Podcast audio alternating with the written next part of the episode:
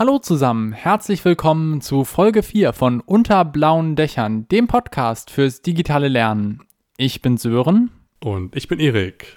In der letzten Woche haben wir es geschafft, unseren Instagram-Kanal mit Inhalten zu füllen. Dort findet ihr jetzt aktuelle Tipps und Methoden aus dem jeweiligen Podcast. Wie heißt nochmal der Channel? Ed blaue Dächer. In dieser Woche sprechen wir über virtuelle Hintergründe in Zoom. Das klingt wie so ein total abgespacedes Thema und so ein richtiges Nischending. Total. Und ich glaube, dass wir vorher erklären müssen, warum wir überhaupt auf diesen Gedanken kamen. Denn viele werden sich jetzt fragen, wow, echt schon wieder was zu Zoom und schon wieder super spezifisch und dann geht es auch nur wieder nur um eine Funktion in Zoom. Warum kommen wir darauf?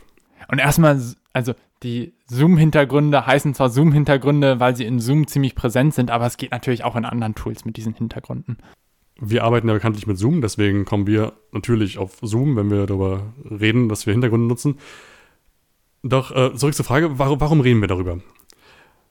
Ihr kennt es vielleicht, ihr macht Zoom auf und nehmt an einer Veranstaltung teil und das erste, was ihr seht, sind 15 Bücherwände. naja, mehr oder weniger Bücherwände oder halb aufgeräumte Wohnzimmer oder irgendwas halt um, so ein bisschen Unpassendes im Hintergrund. Egal wie, ob nun Bücherwand oder Wohnzimmer mit Couchtisch, der voll liegt, da bleibt immer ein Potenzial liegen. Denn entweder, also zumindest habe ich es oft erlebt, dass die Bücherwände wirkten, als wären sie bewusst platziert worden. Also da wurde der Platz direkt vom Bücherregal eingerichtet, um auch zu zeigen, dass Bücher da sind. Und dass man belesen und schlau ist und. Was bei einigen wirklich sehr cool wirken kann. Ähm, bei anderen wirkt es vielleicht ein bisschen alberner.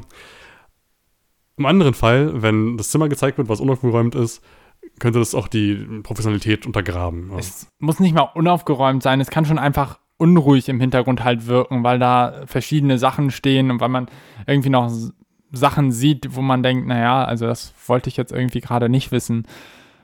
Ich habe äh, angefangen zu Beginn äh, der Arbeit mit Zoom und dachte mir, vielleicht, vielleicht kann ich Plakate im Hintergrund platzieren, die gerade zum Thema passen, also zu, zum äh, jeweiligen äh, Job, in dem ich gerade arbeite.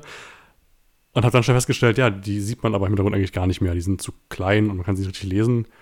Damals hat auch die Kameraqualität immer noch nicht gereicht. Und irgendwann habe ich auch wieder aufgehört damit und habe mich dann halt damit abgefunden, dass ich dann halt irgendwie mein Zimmer zeige hier, also mein Arbeitszimmer, irgendwie sieht man halt die Wand und was da dran hängt. Aber das muss ja nicht sein, sondern wir könnten uns die Atmosphäre, in der wir aufnehmen, bewusst gestalten. Das, das klingt total cool. Und ich glaube, dass es da wirklich viele Möglichkeiten mit Zoom-Hintergründen gibt, äh, die effektiv einzusetzen in Workshops. Und ich hatte so einen Schlüsselmoment, wo ich gemerkt habe, wie cool eigentlich Hintergründe sind und wie man sie wirklich gezielt einsetzen kann. Ich habe an einem Workshop teilgenommen und da ging es dann auch in Breakout-Sessions. Und in der Breakout-Session war ich mit einer anderen Teilnehmerin, die einen Hintergrund hatte. Und auf diesem Hintergrund war eigentlich nur das Logo ihrer Organisation vertreten, ein, zwei Icons und das war's. Aber das hat für mich gleich klar gemacht, erstens, sie ist in irgendeiner Form vorbereitet darauf, dass sie in diesem Workshop ist. Und zweitens, äh, ich wusste sofort, wo sie herkommt und äh, konnte mir das viel leichter merken hatte auch genug Zeit, ohne dass sie sich irgendwie vorstellen musste, konnte mir das irgendwie notieren auf dem Blatt oder so. Ähm, und ich glaube, das ist eine, eine coole Möglichkeit, um so ein bisschen Professionalität auszustrahlen.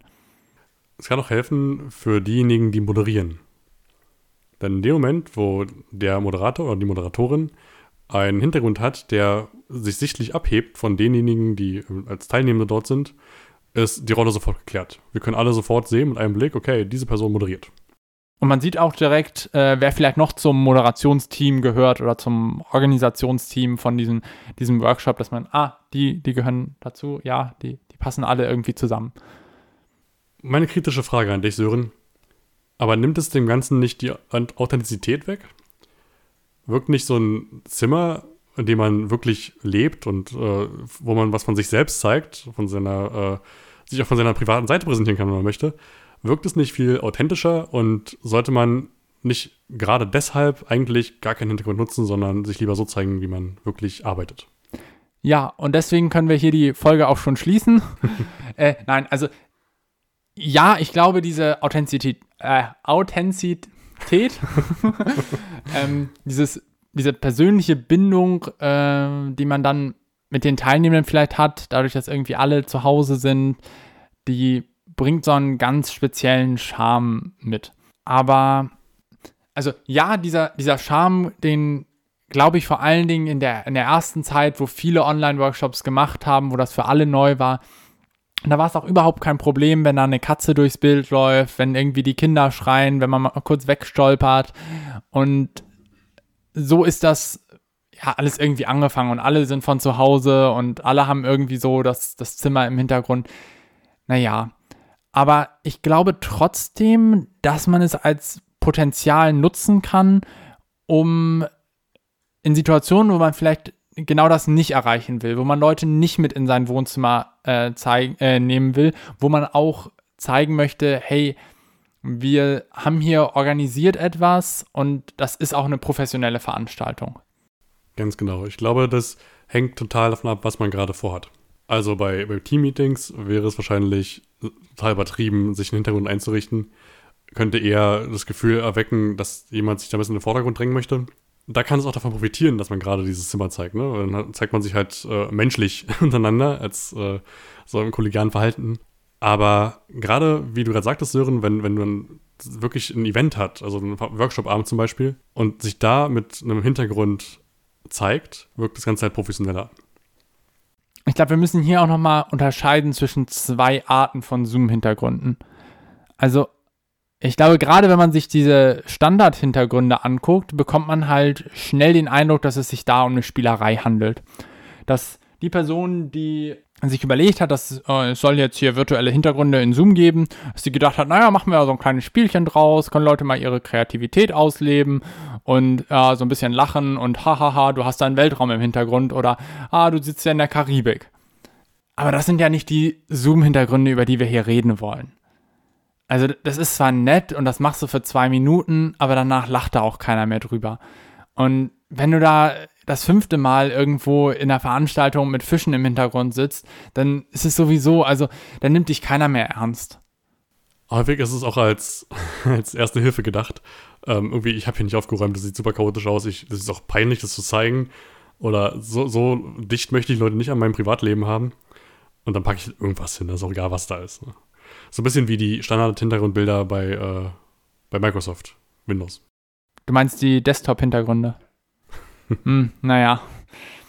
Das erinnert mich so an Windows XP jetzt wieder mit der, mit der schönen Hügellandschaft im, im, im Hintergrund. Dieser Teletubby-Wiese. genau das. Du warst gerade dabei zu beschreiben, weshalb es eben nicht nur um die geht, die schon dabei sind bei Zoom, diese Bilder, sondern was man damit noch machen kann. Ja, und da kommen wir zu dem, zu dem Stichwort, auf das ich eben hinaus wollte. Ähm, also, wenn wir uns jetzt überlegen, hey, es gibt diese kreativen Sachen und ist, du, du kannst dir da alles Mögliche in den Hintergrund packen und du kannst da irgendwelche Minions rumfliegen lassen oder so, das, das ist witzig, aber nicht das, worum es hier geht. Man kann das natürlich auch auf der anderen Seite nutzen, um ganz bestimmte Stimmungen zu erzeugen. Also gerade wenn man jetzt in einem Workshop ist, da möchte man vielleicht so eine gewisse Workshop-Stimmung schaffen. Da möchte man vielleicht nicht den, den weißen Hintergrund mit äh, Organisationslogo drauf haben, sondern vielleicht möchte man dann gucken, dass man na, einen Seminarraum in den Hintergrund kriegt. Oder wenn es auch nur ein leeres Flipchart ist, dass das Ganze halt so aussieht, so ein bisschen noch den analogen Charme von einem, einem Workshop bekommt. Und da gibt es halt noch viel, viel mehr Möglichkeiten, was man da mit, mit solchen Hintergründen machen kann. Hier profitieren die, die bereits zuvor Fotos gemacht haben. Mir ging es so, ich habe händeringend nach einem Seminarraum gesucht in meinen Fotos und hatte zum Glück genau ein Bild, was dafür getaugt hat. Ja, und da am besten auch nicht auf irgendwelche Stockfotos zurückgreifen. Das, das sieht man einfach sofort. Ja, und gerade wenn man es selbst macht, also selbst ein Bild raussucht, ähm, sich Gedanken darüber gemacht hat, was man da zeigen möchte, wirkt es auch nochmal stärker. Denn das sendet auch das Signal aus, da hat sich jemand wirklich bemüht, diese Stimmung hier zu schaffen. Er war stets bemüht. okay. Jetzt sind wir ziemlich abstrakt. Wir haben jetzt irgendwie beschrieben, äh, dass, also was es für Bilder sein sollten, dass die irgendwie authentisch sind, vielleicht gibt es Seminarräume. Gibt es noch weitere Möglichkeiten? Wir hatten den Seminarraum Und wir haben darüber gesprochen, dass es ähm, das Vereinslogo sein kann. Und da kann es ja auch einfarbig sein zum Beispiel. Ne? Also ein einfarbiger Hintergrund mit einem Vereinslogo drauf. Ja, auf jeden Fall. Also da, beim, beim Hintergrund muss man natürlich immer darauf achten, dass der Hintergrund nicht zu grell ist, nicht zu aufgeregt, weil man immer ja noch damit rechnen muss, dass man selber davor sitzt. Also es ist natürlich auch nicht alles zu sehen davon und das muss man natürlich, wenn man das, das Bild oder so aussucht, äh, auch beachten. Oder wenn man das Logo platziert, dann macht es natürlich keinen Sinn, das Logo unten in der Mitte zu platzieren. Abgesehen davon, von diesen Firmenhintergründen äh, und von, von den Seminarräumen, gibt es auch noch weitere Möglichkeiten, die wir nutzen könnten, um diese Stimmung zu erzeugen. Und zwar könnten wir noch konkreter werden und nicht nur sagen, okay, ich habe jetzt einen Workshop, also nehme ich einen Raum, in dem Workshops stattfinden. Sondern ich könnte auch, wenn ich über Themen spreche, Bilder aus den Themen nutzen. Zum Beispiel erzähle ich ja meinen Workshops Geschichten. Storytelling ist ein wichtiger Bestandteil. Zur Geschichten erzeugen ja Bilder in Köpfen. Warum also nicht den Leuten, die zuhören, dabei helfen, sich diese Bilder vorzustellen, indem man die Bilder als virtuelle Hintergründe einblendet? Sodass ich eben nicht nur erzähle, dass die Person in der Geschichte durch den Wald geht, sondern während ich das erzähle, auch digital im Wald stehe. Da kann man dann auch das, was vielleicht aus dem analogen, was im analogen so toll beim, beim Storytelling funktioniert, dass man die Zuhörer mitnimmt in der Geschichte und vielleicht durch, durch Bewegung oder durch bestimmten Blickkontakt mit, mit einigen Leuten, dass man die Story dadurch zum Leben bringt. Vielleicht kann man das so ein bisschen auffangen und ins Digitale bringen. Denn da hat das Digitale diese große Stärke, die wir im Analogen nicht haben. Denn da können wir nicht so schnell, zumindest nicht ohne, ohne Mehraufwand, äh, unseren Hintergrund ändern. Wie immer gibt es also für den analogen und auch für den digitalen Weg Vor- und Nachteile. Ich glaube, es wäre hilfreich, wenn du das nochmal ähm, anhand von einer Geschichte veranschaulichst. Gern. Ich nehme euch mit ins Mittelalter. Ein Bogenschütze, der der Meister auf seinem Gebiet ist, zieht aus, um jemanden zu finden, der besser Bogen schießen kann als er selbst, denn er möchte irgendwie noch weiter lernen. Also zieht er aus in die Welt und kommt eines Tages in einen Wald, an dem er ein, eine Zielscheibe an einem Baum sieht und einen Pfeil, der direkt in der Mitte steckt, perfekt getroffen im Bullauge. Er denkt, es ist Zufall und beachtet diesen Pfeil erstmal gar nicht, geht also weiter durch den Wald kommt aber gleich zum nächsten Baum, wo ebenfalls ein Pfeil perfekt in der Mitte einer Zielscheibe steckt. Und so läuft er durch den Wald und überall findet er diese aufgemalten Zielscheiben, in denen Pfeile perfekt in der Mitte stecken. Er ist außer sich vor Freude, denn er denkt, er hat endlich einen Meister gefunden, von dem er wieder lernen kann. Also geht er ins nächste Dorf und fragt, ob jemand diesen Menschen kennt, der so gut Bogen schießen kann. Die Dorfbewohner zeigen ihm den Weg zu einer Scheune und sagen, dort wohnt der Mann, den du suchst. Der Bogenschütze geht also zu der Scheune und sieht auch dort an der Scheunenwand perfekt getroffene Zielscheiben. Und er geht zu dem Mann, der auf der Bank vor der Scheune sitzt, und fragt ihn: Sag mir, wie kannst du so gut diese Zielscheiben treffen? Und der Mann sagt: Ja, ist doch ganz einfach. Ich schieße erst den Pfeil in den Baum und dann gehe ich hier nochmal eine Zielscheibe drum. So viel zur Geschichte. Vielleicht kennt ihr die sogar, keine Ahnung. Auf jeden Fall haben wir in dieser Geschichte bestimmte Situationen, in der sich die Hauptperson befindet. Nämlich zuallererst den Wald und im Anschluss das Dorf und dann die Scheune. Die Chance im digitalen Raum liegt jetzt darin, dass wir, während wir vom Wald reden, unseren Hintergrund zum Wald machen. Also ein, ein virtuelles Hintergrundbild von einem Wald einblenden. Und dann könnten wir gemeinsam ins Dorf gehen. Das heißt wirklich, während ich davon erzähle, eine Dorfansicht, eine Dorflandschaft zeigen. Und letzten Schritt natürlich die Hütte, vor der diese Bank steht, auf der der Mann sitzen könnte. Wie detailgetreu diese Bilder sein sollen und wie viel Mühe man sich geben möchte mit Fotomontagen, ist dann neben selbst überlassen. Der Vorteil liegt hier aber, dass wir neben der Geschichte, wenn sie gut erzählt ist, die ja eigentlich schon dann stark wirken sollte, auch noch den visuellen Eindruck mitliefern können. Ich glaube, ein wichtiger Punkt ist, ist es hier nochmal zu sagen, warum wir, also wir könnten ja auch einfach unseren Bildschirm teilen und nebenbei Bilder zeigen. Warum das vielleicht nicht der perfekte Weg ist, das Ganze zu machen. Guter Punkt, denn wenn wir Zoom vor uns sehen, dann haben wir in der Regel erstmal nur die Folie, die wir sehen können, also den geteilten Bildschirm, oder die Person, die spricht. Natürlich kann man auch beides sehen, indem man halt im Vollbild dieses äh, geteilten Bildschirm hat und dann hat als kleines Fenster die Person, die spricht. Aber in dem Moment, wo ich mich auf dieses Bild konzentriere und die Person nicht mehr so stark im Fokus habe, verliere ich natürlich alle Gesichtsausdrücke, die Person macht, die Bewegung, die die Person macht, während sie die Geschichte erzählt. Ähm, wenn ihr mich gesehen hättet, ich habe viel gestikuliert. Sören kann es bezeugen. oh ja. All diese Informationen gehen verloren, aber viele davon sind kritisch für das emotionale Verständnis der Geschichte, um die Teilnehmenden wirklich mit in die Story zu holen. Und wenn wir uns selbst in den Vollbildmodus packen können, es geht auch mit dieser Spotlight-Funktion, und gleichzeitig den Hintergrund entsprechend der Story anpassen, haben wir beides. Wir haben einmal den visuellen Eindruck für die Geschichte und wir haben aber auch Mimik und Gestik desjenigen, der die Geschichte erzählt oder derjenigen. Sehr cool. Das klingt schon mal nach einer spannenden Methode, da so ein bisschen Farbe in den Hintergrund zu bringen und das Ganze ein bisschen aufzulockern. Und ich glaube, dass das nur ein Weg ist, um die Zoom-Hintergründe sinnvoll zu nutzen. Also das, was ich zum Beispiel äh, interessant finde, ist, wenn man sich anguckt, dass man bestimmte Inhalte nochmal an der Seite von sich teilt. Man muss einfach immer darüber äh, im Klaren sein, dass wenn man anfängt, den Bildschirm zu teilen, dass dann ein großer Fokus auf den geteilten Bildschirm gelegt wird. Das heißt also, wenn man jetzt äh, eine PowerPoint durchklickt, dann gucken die Teilnehmenden einfach hauptsächlich auf diese PowerPoint. Ähm, es gibt deswegen auch Überlegungen dazu, dass man, wenn man PowerPoints in Zoom hält und nicht im äh, analogen, dass man dann vielleicht mehr Animationen kleinschrittiger vorgehen soll als im analogen, weil man einfach im analogen immer noch die Möglichkeit hat, den, den Fokus von der PowerPoint wieder auf sich zu ziehen. Durch bestimmte Bewegungen, durch Augenkontakt mit den Zuhörenden und so weiter. Und diese Möglichkeit hat man im Digitalen bei Zoom jetzt nicht. Und deswegen einfach gucken, dass man äh, kleinschrittiger vorgeht. Aber man kann dem Ganzen natürlich aus dem Weg gehen, indem man jetzt einfach die PowerPoint weglässt, zumindest für eine Zeit, und Inhalte einfach neben sich ein, einblendet. Also wenn man jetzt sagt, hey, es gibt checklistenartig fünf Punkte, an die ihr euch erinnern solltet, oder es gibt ein bestimmtes Schema, was äh, drei Punkte hat, auf die wir jetzt genauer eingehen, ja, dann brauchen wir keine große PowerPoint dafür. Dann reicht es vielleicht einfach, wenn wir den Punkt, über den wir gerade reden, irgendwo oben in der Ecke einblenden und als unseren momentanen Hintergrund nehmen. Jetzt werden wahrscheinlich viele einen Herzinfarkt bekommen, wie soll ich so schnell die Hintergründe durchklicken? Nee, darauf wollte ich gar nicht hinaus. Aber darauf auch, genau. Lass uns das noch kurz hinten anstellen, sondern im ersten Schritt werden wahrscheinlich viele gerade einen Herzinfarkt bekommen, deshalb, weil sie denken, wo gehen denn die Informationen hin? Ich brauche doch viel Text auf der PowerPoint. Vorweg, das ist eine gute Übung, um zu lernen, nur die wichtigsten Informationen auf eine Folie zu packen. Die meisten Folien sind viel zu voll. Von den meisten Folien kann drei Viertel runter.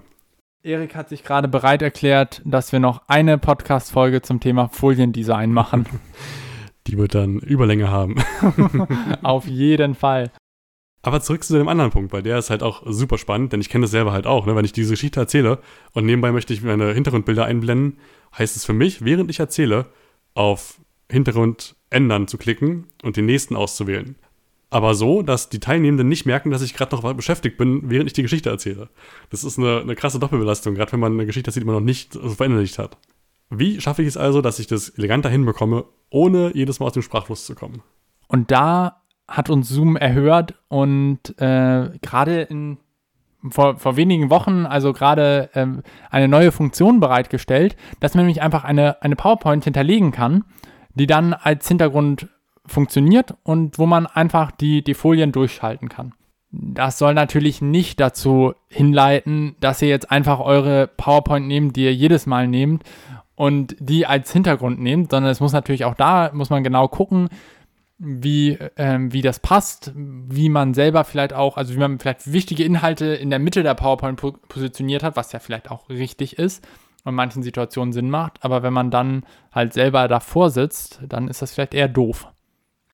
Vielleicht sollten wir nochmal stärker betonen, wie klasse diese Funktion ist. Also, äh, die Funktion ist wirklich der Shit.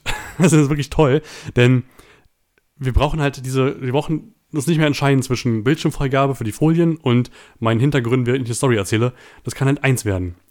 Vielleicht erklären wir einmal kurz, wie man zu dieser Funktion kommt.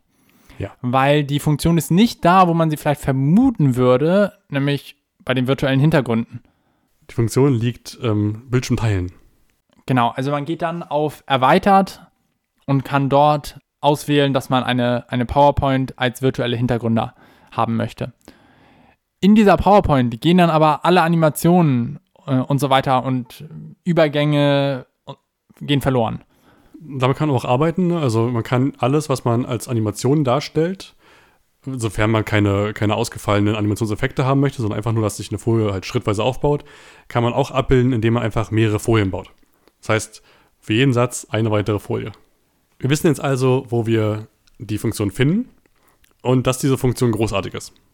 Also, falls ihr es noch nicht gehört habt, diese Funktion ist wirklich großartig und damit kann man so viele coole Sachen machen, weil es das uns einfach die Möglichkeit gibt, an jeder Stelle in unserem Workshop einen passenden Hintergrund zu haben.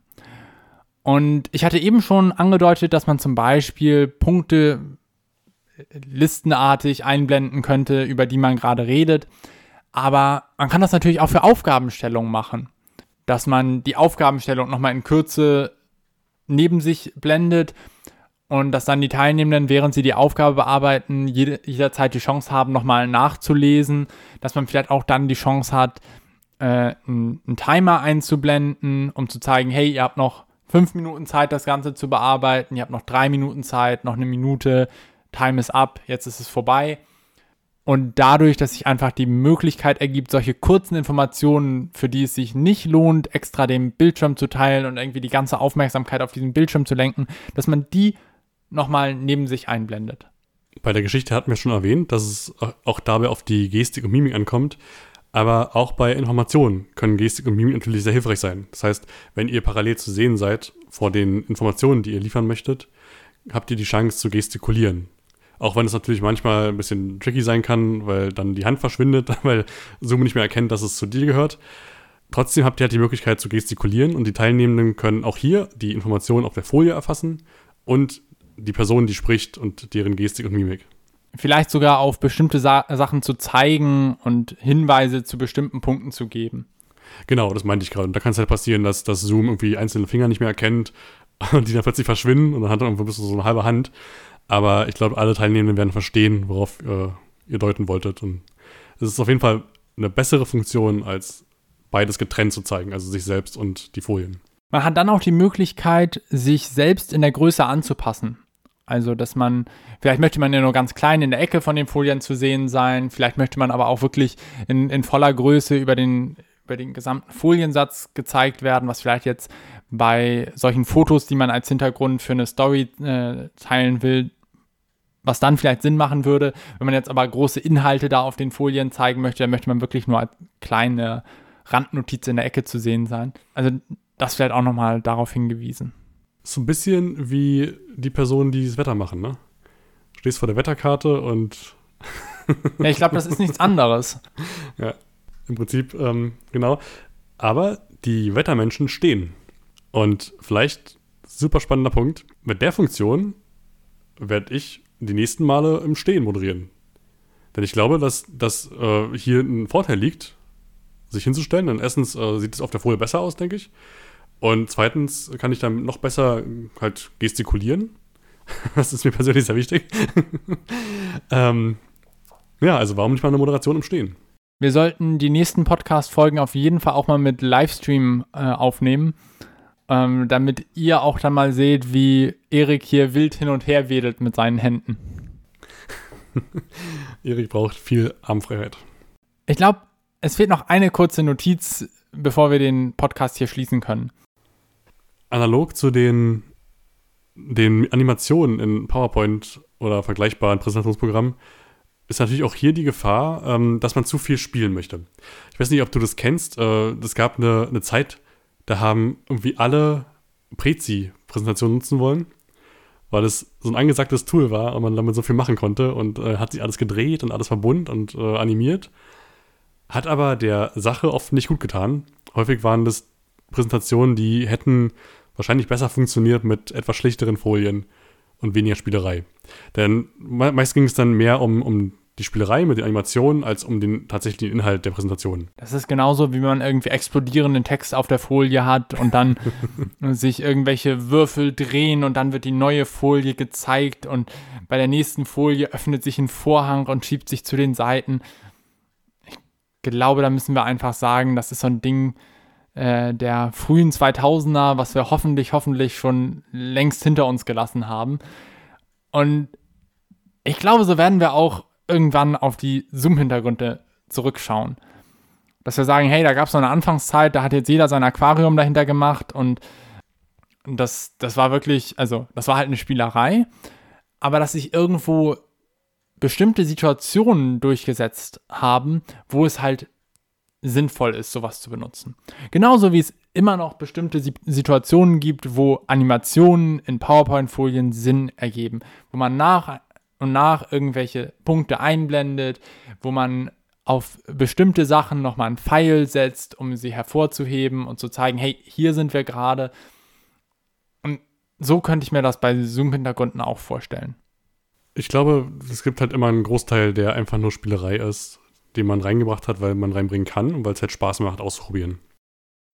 Ja, und äh, wo wir jetzt wieder beim, beim Thema Spielerei angekommen sind, da habe ich heute gelesen, dass auch Giphy, also die, diese Website, die gerade von Facebook gekauft wurde, wo es halt unzählige GIFs gibt und ähm, man zu jedem Anlass irgendwelche GIFs dann über verschiedenste Messenger verschicken kann, dass die jetzt auch ein Tool rausgebracht haben, wo man seine eigenen Hintergründe für Videokonferenzen erstellen kann. Das Ganze nennt sich Backdrop.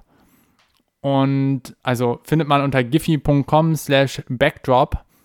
Und da kann man dann seine eigenen Spielereien erstellen.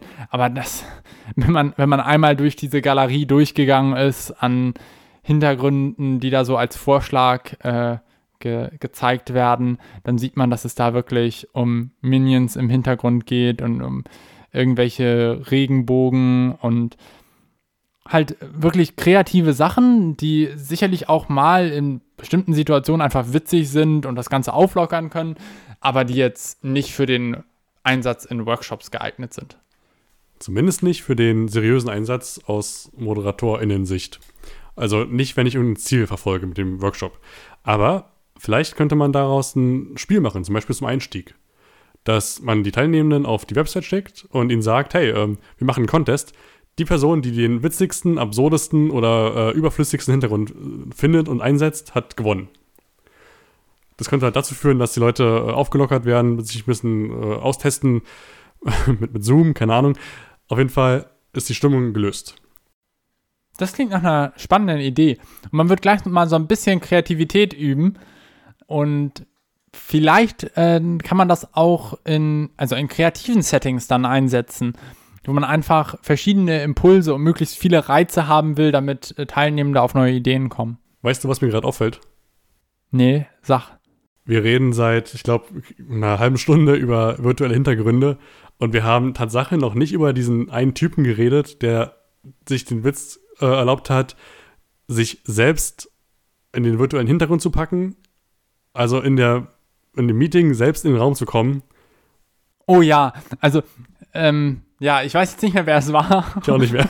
Und wir, wir können den, den Tweet sicherlich verlinken irgendwo. Aber äh, genau, das, also ist halt auch, also man kann da wirklich kreativ werden und dann geht es auch nicht darum, irgendwelche vorgefertigten Hintergründe zu benutzen oder so, sondern dann geht es darum, wirklich kreativ sich vielleicht selber aufzunehmen, wie man in den Raum reinstolpert. Oder ich habe auch einen Hintergrund gesehen, wo dann ähm, Vielleicht kennen die einen oder anderen von euch dieses BBC-Video oder die Videoschalte, wo dann irgendwie die, die zwei kleinen Kinder in den Raum reinrennen und dann die Mutter hinterher gestolpert kommt und die Kinder so ein bisschen wieder rausschleift. Und das kann man dann natürlich auch als virtuellen Hintergrund benutzen und so ein bisschen auflockernd hinter sich setzen. Für die, die nicht genau wissen, worauf wir angespielt haben, ähm, dieser Mensch, der diesen Hintergrund erstellt hat, wo er praktisch er, während er vor dem, äh, vor dem Meeting sitzt, ganz normal halt teilnimmt, ähm, sich halt selbst in den Hintergrund gepackt hat und selbst in den Raum kommt, also zweimal zu sehen ist, dieser Witz basierte auf dieser BBC-Geschichte. Äh, es war eine Anspielung darauf, dass der andere dort gestört wurde und er wollte das halt nachmachen mit sich selbst. Das war der Witz dabei. Für diejenigen, die es nicht einordnen konnten, weil ich glaube, wir haben es ein bisschen, bisschen kurz abgehandelt gerade und voraussetzt, dass alle das kennen würden, aber ja. Okay. Ich glaube, wir haben viele Anwendungsmöglichkeiten beschrieben, die total zielführend sind. Wir haben einige Anwendungsmöglichkeiten beschrieben, die einfach nur sehr witzig sind. Wir haben ein bisschen über Windows Desktop-Hintergründe gesprochen und darüber, was wir von PowerPoint-Animationen halten. Mich würde interessieren, vielleicht fällt dem einen oder der anderen noch eine andere Möglichkeit ein, wie man diese virtuellen Hintergründe einsetzen kann. Vielleicht auch, wie man mit den Präsentationen, in denen man sich selbst einblenden kann, noch anders arbeiten kann. Falls es so sein sollte, schreibt uns doch eine Nachricht auf Instagram. Ed blaue Dächer. Genau. Und damit haben wir, glaube ich, ziemlich ausführlich über Zoom-Hintergründe für heute gesprochen. Und lasst euch da einfach ein bisschen inspirieren, nutzt die Kreativität, probiert es einfach mal aus. Ja, das war's dann schon wieder für heute mit Unter blauen Dächern. Und wir hören uns nächste Woche wieder. So machen wir das. Bis dann. Bis dahin. Tschüss.